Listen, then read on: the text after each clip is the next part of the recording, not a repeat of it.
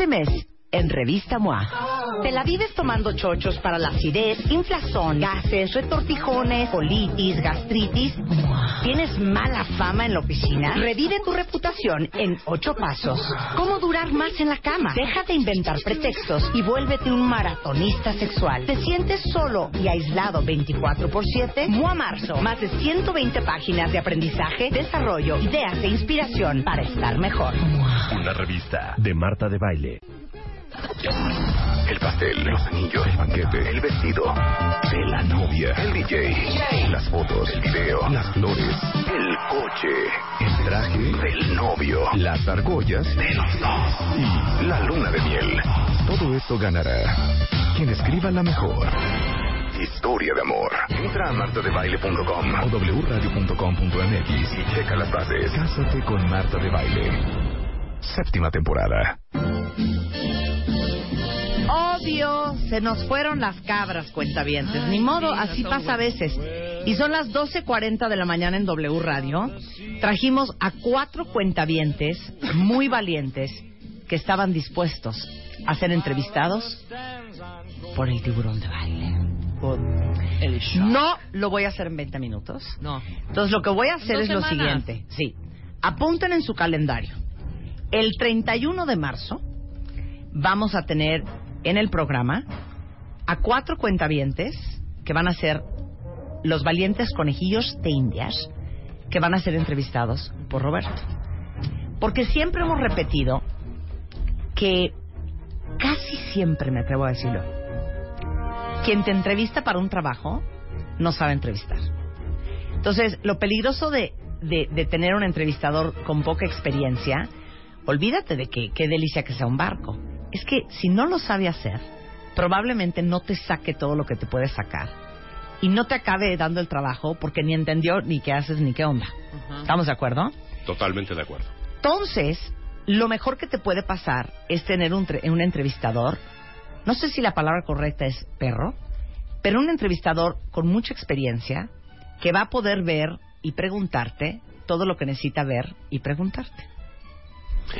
Mira, la gente cuando va conmigo me comenta, oye, si me vas a entrenar, porque yo especifico, yo no preparo a la gente, la entreno. Entonces me dicen, ¿cómo? Si yo no estoy preparado, voy contigo que me prepares, no vas conmigo a que te entrene. Luego tú te tienes que preparar antes de cada entrevista y hacer tu tarea, obviamente.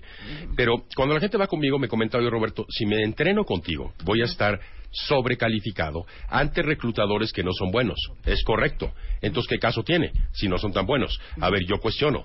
Si el comprador entiendas el reclutador que está comprando talento, no tiene las facultades para comprar, entiendas hacer las preguntas correctas, formularlas a manera de sacar la información que requiere para tomar una decisión asertiva. Y tú no sabes vender, ¿cuándo se va a materializar la venta? Nunca. claro, en este caso la obligación es tuya, no la del reclutador. Ajá. Desafortunadamente hay una falla estructural y en efecto, como comenta Marta, se estima que un 97% de la gente que entrevista no sabe hacerlo. Entiéndase, no sabe comprar. ¿Cuánto dijiste? Claro. 97%. No, bueno, todos. No te estoy hablando de los reclutadores solamente y no quiero que nadie se ofenda allá afuera que me está escuchando y va a decir, yo por supuesto que sé entrevistar, o sea, porque Roberto dice eso y nos insulta. No, no, no. No te estoy diciendo que sepas entrevistar o no. No saben comprar, vamos a ser más específicos. No saben qué preguntas hacer, quizá no han leído el currículum y al final hacen preguntas comunes que no son suficientemente inquisitivas para poder desenterrar la información que requieres para tomar una decisión de compra. Entonces tú tienes la obligación en ese caso de venderte. Y así es la manera en que preparo a la gente. Que tú tomes la obligación, la iniciativa, más no el control. Mira, me pregunta la gente, por ejemplo, ¿qué pasa si el reclutador me dice platícame de ti? Y le platico. Y acto seguido se queda callado y ya no me pregunta nada. Y termi- si tú no vendieras nada, terminaría la entrevista y cuando salgas te voy a preguntar qué tal te fue, pues muy mal, ¿por qué? Porque el reclutador era malo. Pero eso no es una excusa.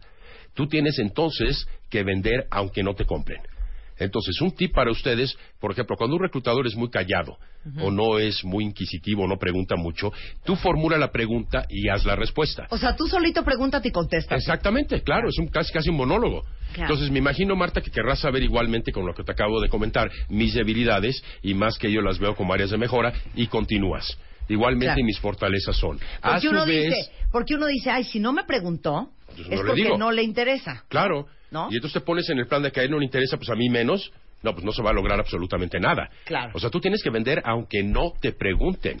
Claro. A su vez estuve investigando la empresa, uno de sus retos principales son, y yo podría contribuir a la consecución de los objetivos a través de, y tú haces el monólogo al final, no importa. Claro. Ahora, mucha gente me pregunta, entonces en este caso, los reclutadores aparte de que no saben, digamos, comprar o no tienen del entrenamiento, quizás sea eso, ¿no? Ajá.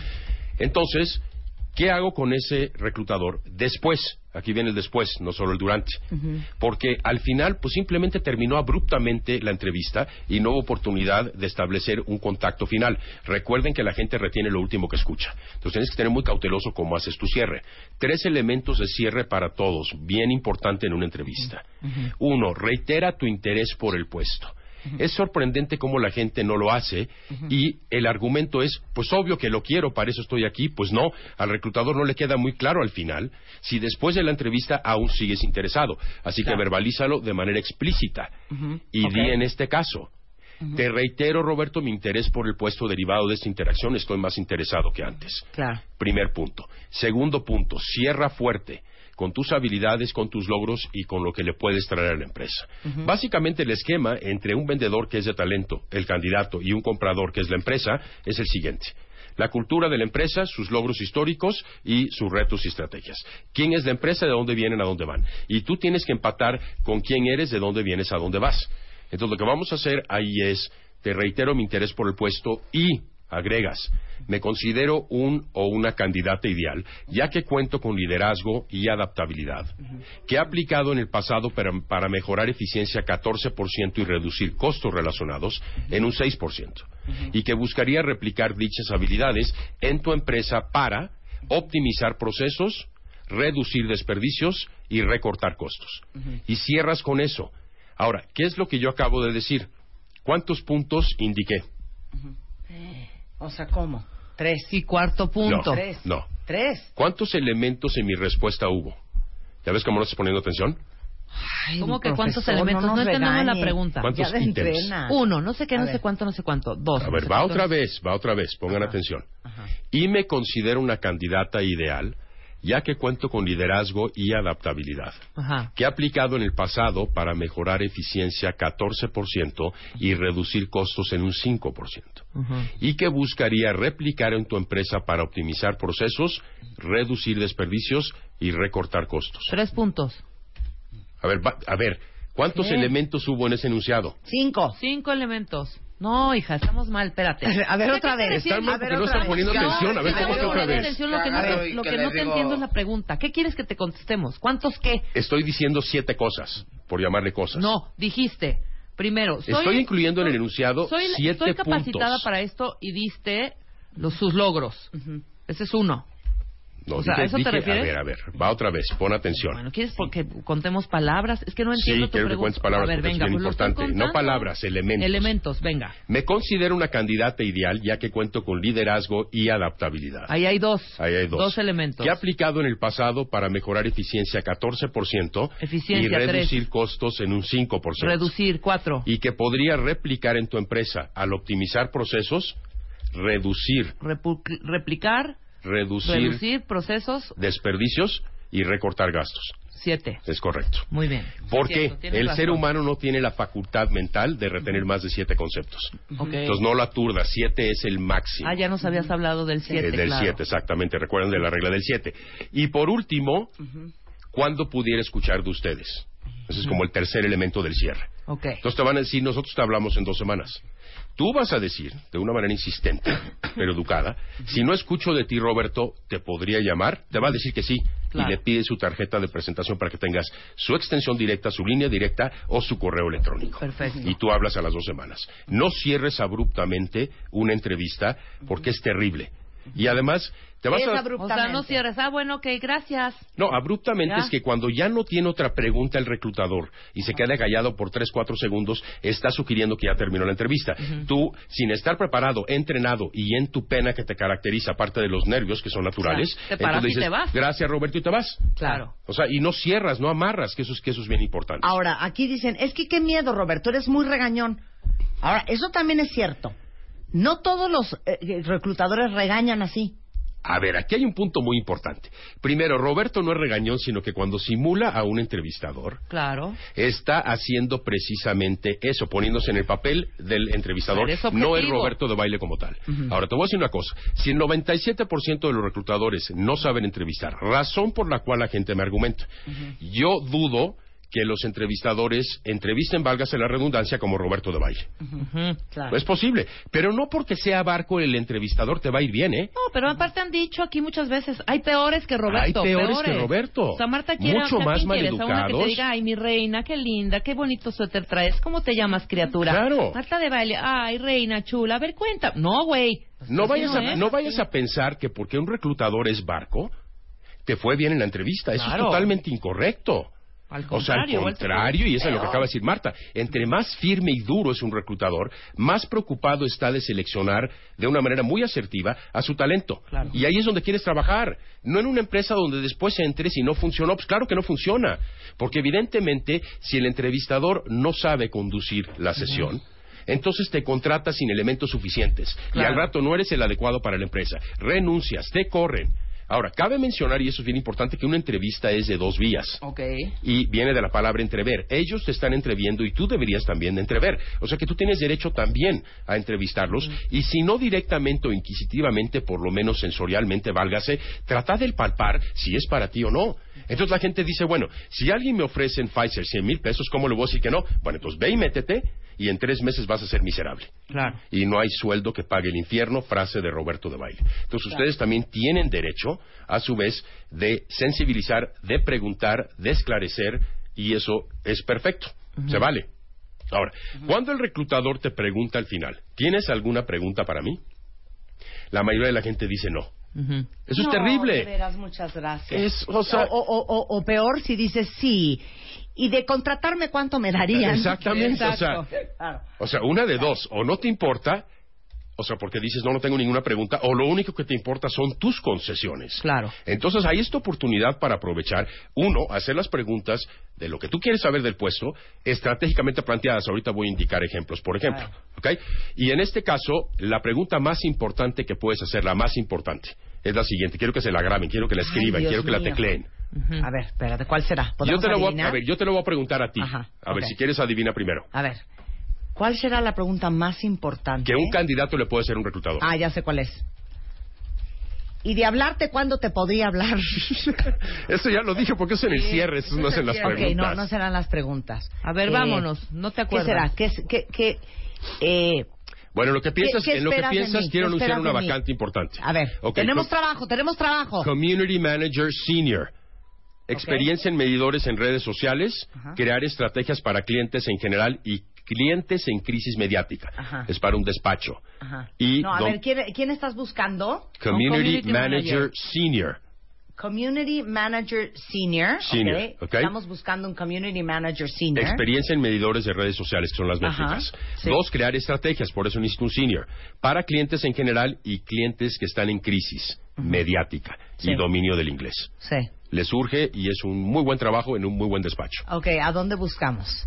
Mandar su currícula a talento gm, talento gm, Ajá. arroba robertodobaile.net. Su currícula interesados. ¿Otra vez? Talento gm, arroba robertodobaile.net. Ok. Ahora, Ah, ¿cuál les es tengo la... una muy buena noticia. Ayer tuve mi primer junta para mi bolsa de trabajo. ¡Uy!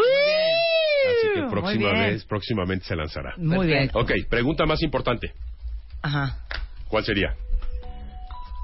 Donde te luzcas, donde obtengas información y donde puedas seguir vendiéndote. Lo que esperas de mí, no. Ok. Eh, yo, yo diría esto, entonces tú me dices... Yo me estoy entrevistando con MMK y quiero trabajar en MMK. Te estoy dando una pista, ¿eh? Ajá. ¿Ok? Por eso. Y tú me dices qué preguntas tendrías para mí. Eh, más que preguntas, eh, a mí sí me gustaría decirte que en todo este proceso y en mi interés por trabajar en esta compañía, fíjate que estuve analizando eh, todos los medios que tienen, específicamente estuve viendo el tema de la No, revista ya muy tarde, ya me perdiste, no hiciste una pregunta. A ver, la, No, pues no sé. la pregunta es para que apunten y la hagan. ¿Cuál es la estrategia del negocio? Los objetivos del área y los principales retos que esperan enfrentar. Cuando tú me lo respondas, ahora sí ya sé para dónde vas, cuáles son los retos, cuáles son los objetivos, cuáles son los obstáculos y te sueltas vendiendo otra vez. ¿Ok? Entonces te interesa obviamente mostrar interés en la empresa. ¿Cuál es la segunda más importante? La segunda es para saber tu desarrollo profesional en la empresa. O sea, ¿cómo vas a preguntar eso? No no se lo vas a preguntar así, obviamente. Entonces, ¿qué le vas a preguntar? ¿Qué futuro hay para mí? Que no, no seas necia, que no lo vas a preguntar así. Estás preguntando A ver, cosas ¿cómo? a tu beneficio. Exactamente, exacto, pero lo tienes que saber formular de una manera tan táctica, Ajá. tan sutil, que Sí. obtengas la información que quieres. ¿Cuál es? Pero no se la vas a preguntar a tu beneficio. Ok. Te voy a dar una pista. Es preguntarle a Juan para que escuche Pedro. O sea...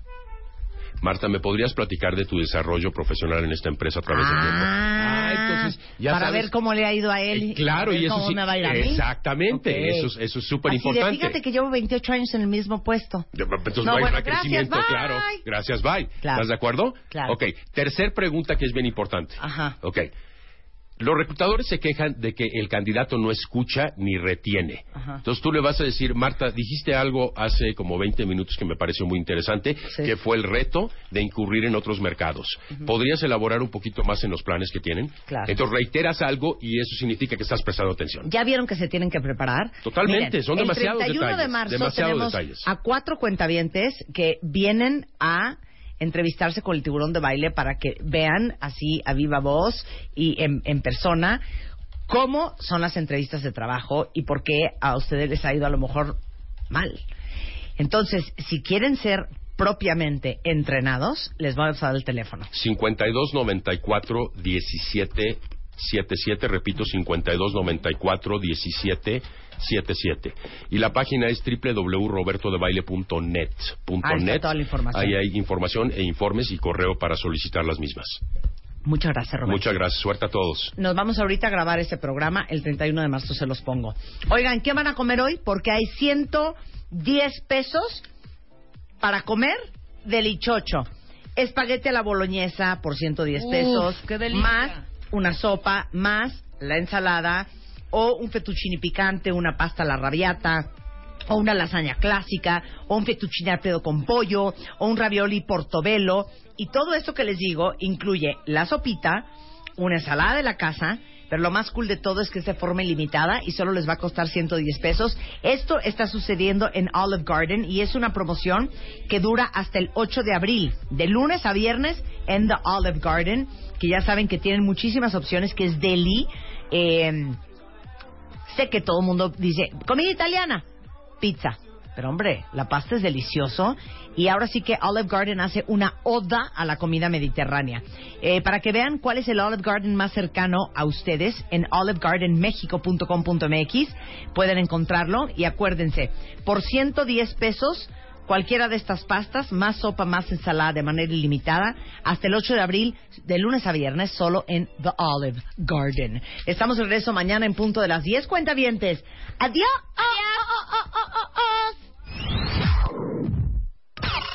Este mes, en Revista MOA, te la vives tomando chochos para la acidez, inflazón, gases, retortijones, colitis, gastritis. ¿Tienes mala fama en la oficina? Revive tu reputación en ocho pasos.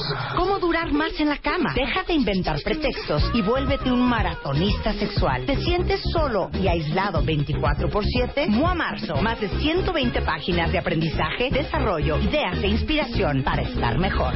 Una revista de Marta de Baile.